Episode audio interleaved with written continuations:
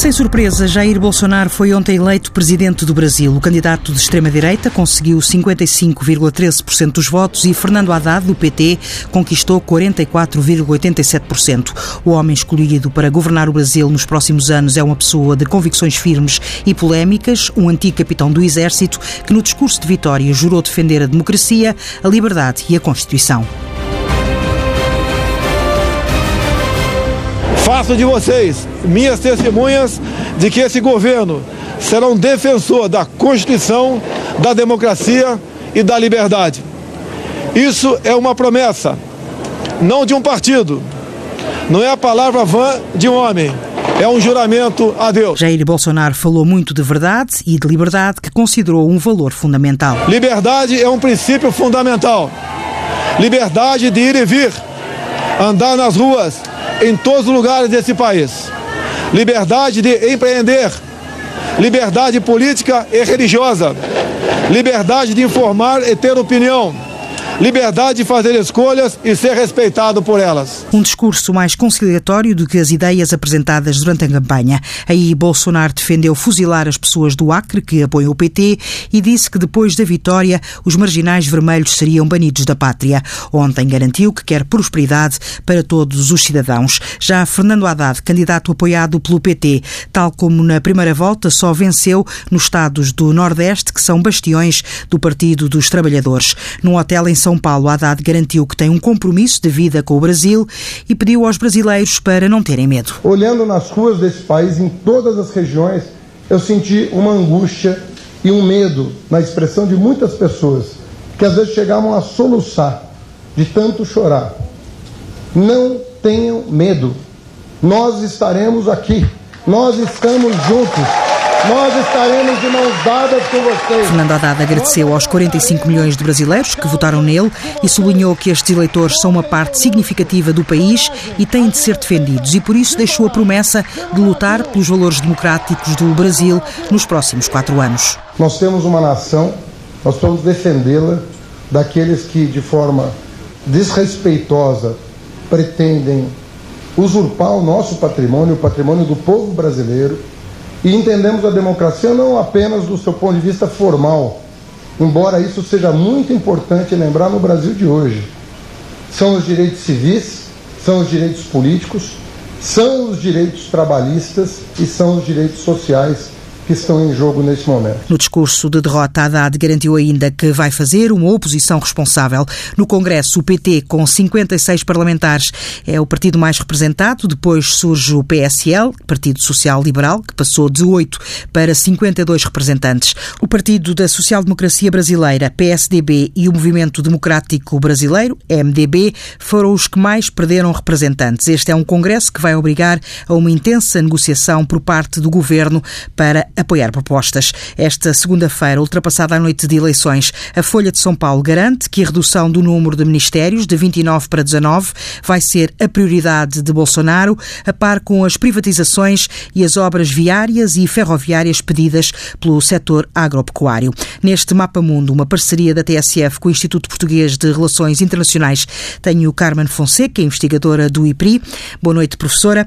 O que é que podemos esperar de um Brasil governado por Bolsonaro?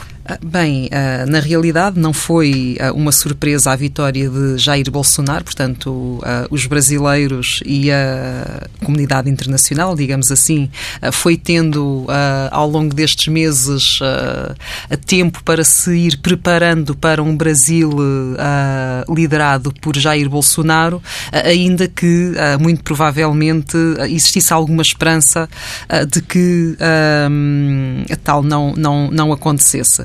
Aquilo que muitos analistas, nomeadamente brasileiros, têm uh, avançado é que muito dificilmente uh, a Bolsonaro se vai afastar, uh, quer do, do discurso mais radical e mais extremista que teve durante a campanha eleitoral, quer, consequentemente, de uma ação mais radical e mais extremista, nomeadamente, creio eu, naquilo que se refere à dimensão dimensão mais social, às políticas sociais propriamente ditas. Muito provavelmente não vamos ter uh, políticas sociais redistributivas como aquelas que marcaram uh, o primeiro mandato do presidente Lula da Silva.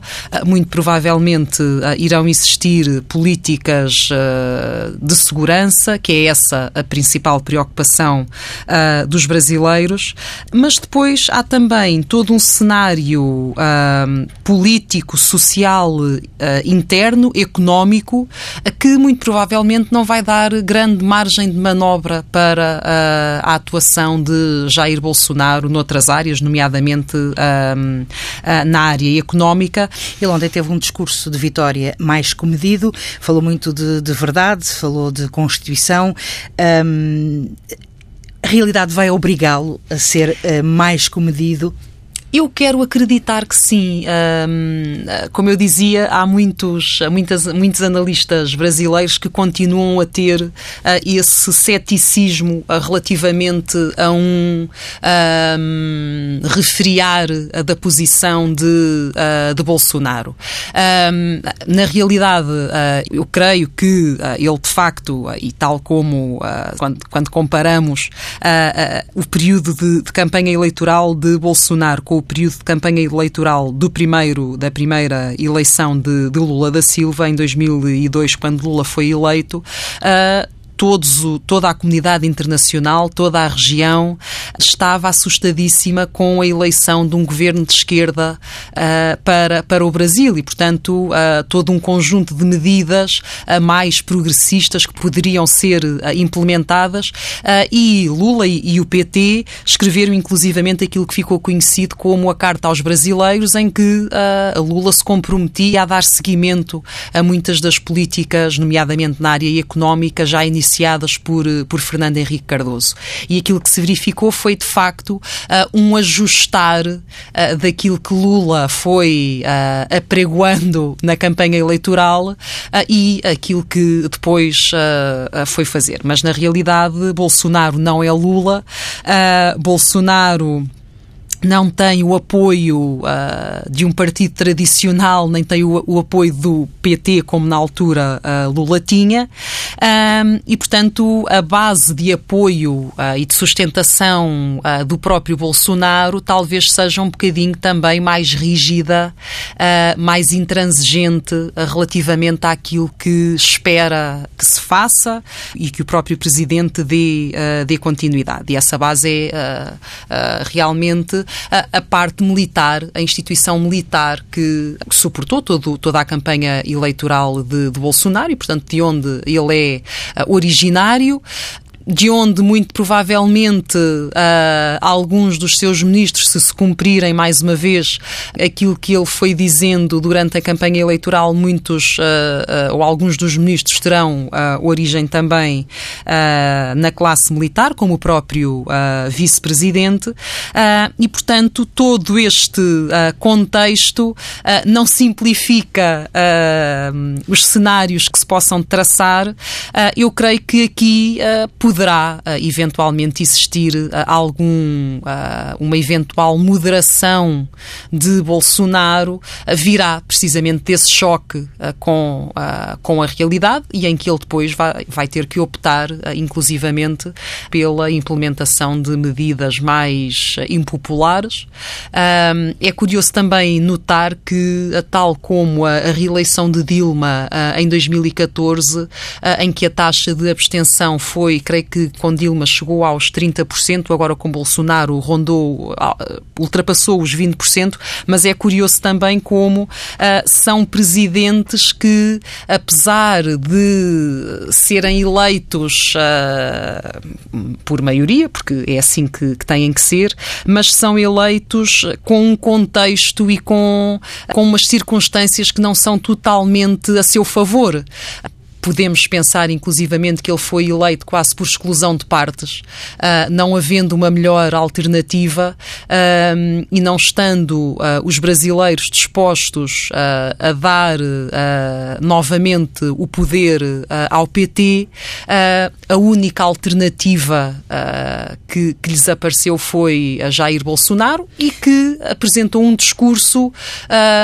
coincidente com aquelas que eram as preocupações da, da população, a questão da corrupção, a questão da, da insegurança uh, e, e, a sua base de apoio uh, vem, vem muito dessa, dessas, uh, dessa estratégia que ele conseguiu delinear. Concorda com a ideia de que hum, o anti-PT é neste momento o maior partido no Brasil? Eu creio que sim. Eu acho que, e embora também em, em outras, outros debates e outros, outras conversas que fui, fui tendo ao longo destes, destes meses, e essa era muitas vezes a, a questão até que ponto é que se vota uh, em Jair Bolsonaro apenas para penalizar uh, o PT e até que ponto é que se vota em Jair Bolsonaro porque realmente se acredita que ele pode fazer alguma coisa.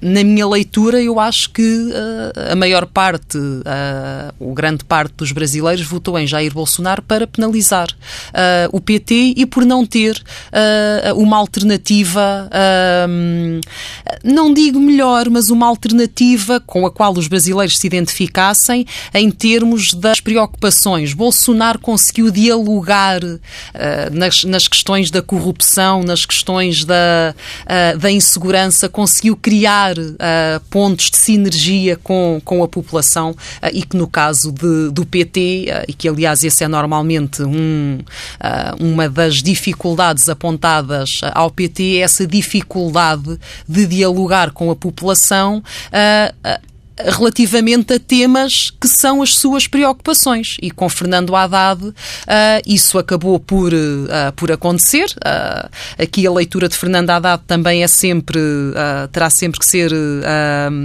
parcial, no sentido de que ele entrou já a meio da corrida tem um perfil substancialmente diferente daquele de, de Jair Bolsonaro, mas eu acho que sim, acho que uh, neste momento, ou, ou até, uh, até ontem, uh, de facto foi o anti-PT aquilo que deu a vitória a Jair Bolsonaro e que também não deixa de ser interessante perceber muito provavelmente os sociólogos ou os antropólogos terão aqui uh, algum trabalho pela frente que é tentar explicar uh, o fenómeno Lula, porque na realidade Lula é a figura histórica do PT, é sem dúvida também uma figura mítica uh, do Brasil, e enquanto Lula esteve em campanha eleitoral, enquanto esteve como um dos candidatos à presidência da República, foi o único que conseguiu estar à frente uh, de Jair Bolsonaro, mesmo sendo um,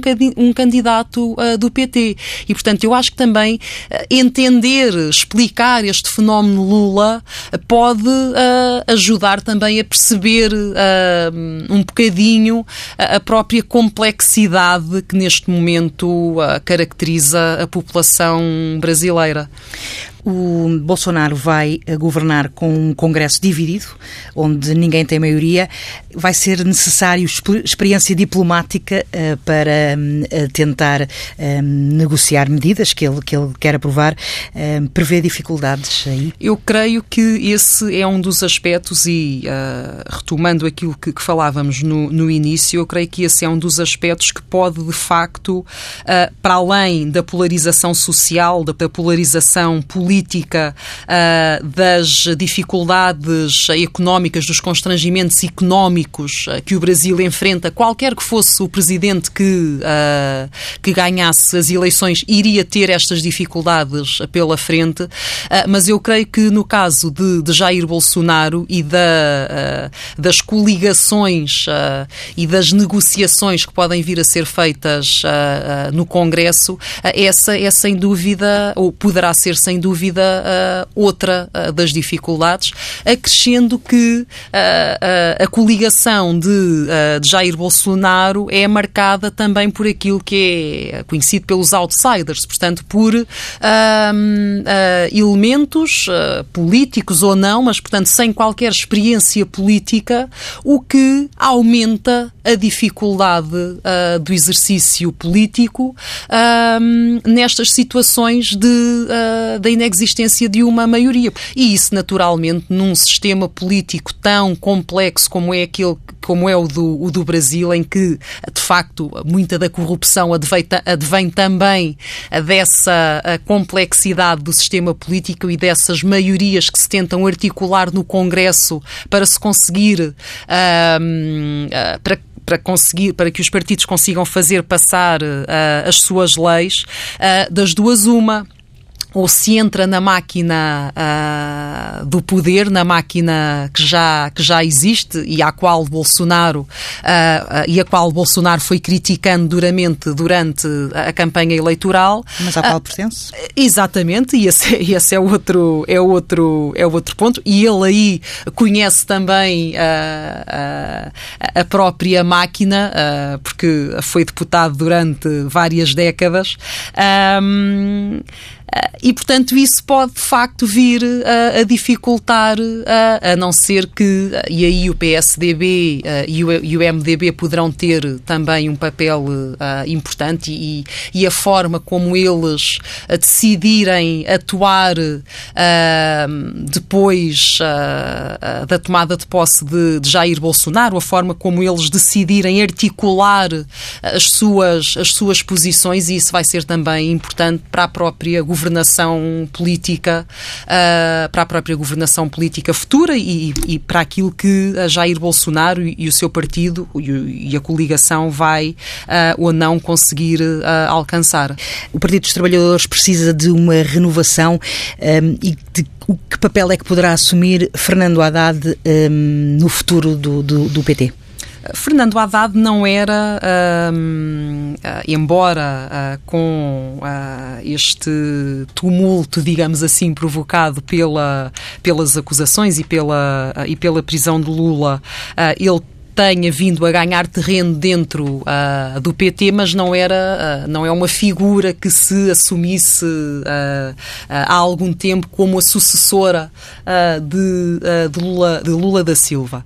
eu creio que durante, durante a campanha eleitoral uh, houve uma tentativa por um lado, num primeiro momento, uma tentativa de associar automaticamente uh, Haddad a Lula, portanto, que seriam a mesma coisa, uh, e depois, num segundo momento, uh, já se tentou uh, descolar um bocadinho, um bocadinho mais e Fernando Haddad já se tentou apresentar uh, efetivamente como, como é.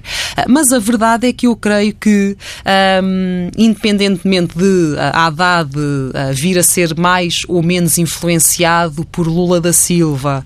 Uh, eu creio que a própria esquerda uh, no Brasil acaba por estar um bocadinho fragilizada com toda esta, com toda esta situação. A inexistência, digamos assim, de alternativas um, ao, nome, ao nome de Lula foram sempre assinalando alguns nomes de anteriores, de anteriores ministros, de pessoas que tinham estado ligadas uh, ao governo, ao governo Lula, uh, mas a verdade uh, é que se acabou por optar por uma pessoa que ah, muito provavelmente ah, será ah, facilmente influenciável por Lula. Isto nunca é totalmente absoluto. Também se achava que Dilma, quando sucedeu a Lula, iria ser uma marionete, uma fantoche de, Lula da Silva. Isso depois acabou por não, por não acontecer. Mas creio que a própria esquerda brasileira terá que fazer aqui alguma reflexão em termos de estratégias para, para o futuro, nomeadamente se o futuro for longo com a presença de, de Bolsonaro. Estamos a chegar ao fim deste, deste mapa mundo. Que livro é que nos sugere hoje? Bem, eu trago aqui um livro que nestes últimos meses tem sido bastante, bastante falado, não apenas pela situação do, do Brasil, mas por algumas, alguns dos episódios que têm marcado também, quer os Estados Unidos, com a eleição de Trump, quer a, a Europa. O livro How Democracy Dies, de Steven Levinsky e Daniel Ziblatt, o nome é de facto, o título é de facto um, apelativo ou adequado a, estes, a este momento em que se, que se vive no Brasil e, e que se questiona a própria sobrevivência da democracia, da democracia brasileira.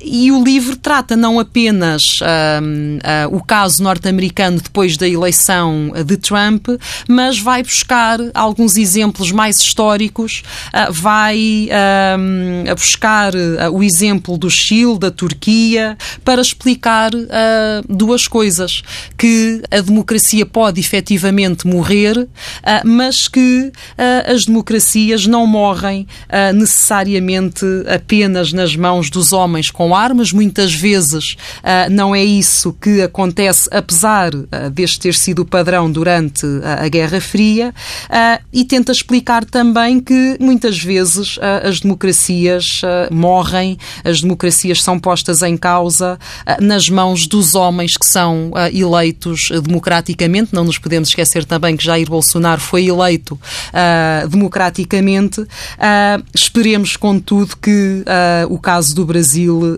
não seja, não venha a ser um caso que ilustre aquilo que é tratado aqui no livro de Levinsky e Ziblatt. Com a sugestão da professora Carmen Fonseca, encerramos mais este programa. Até para a semana.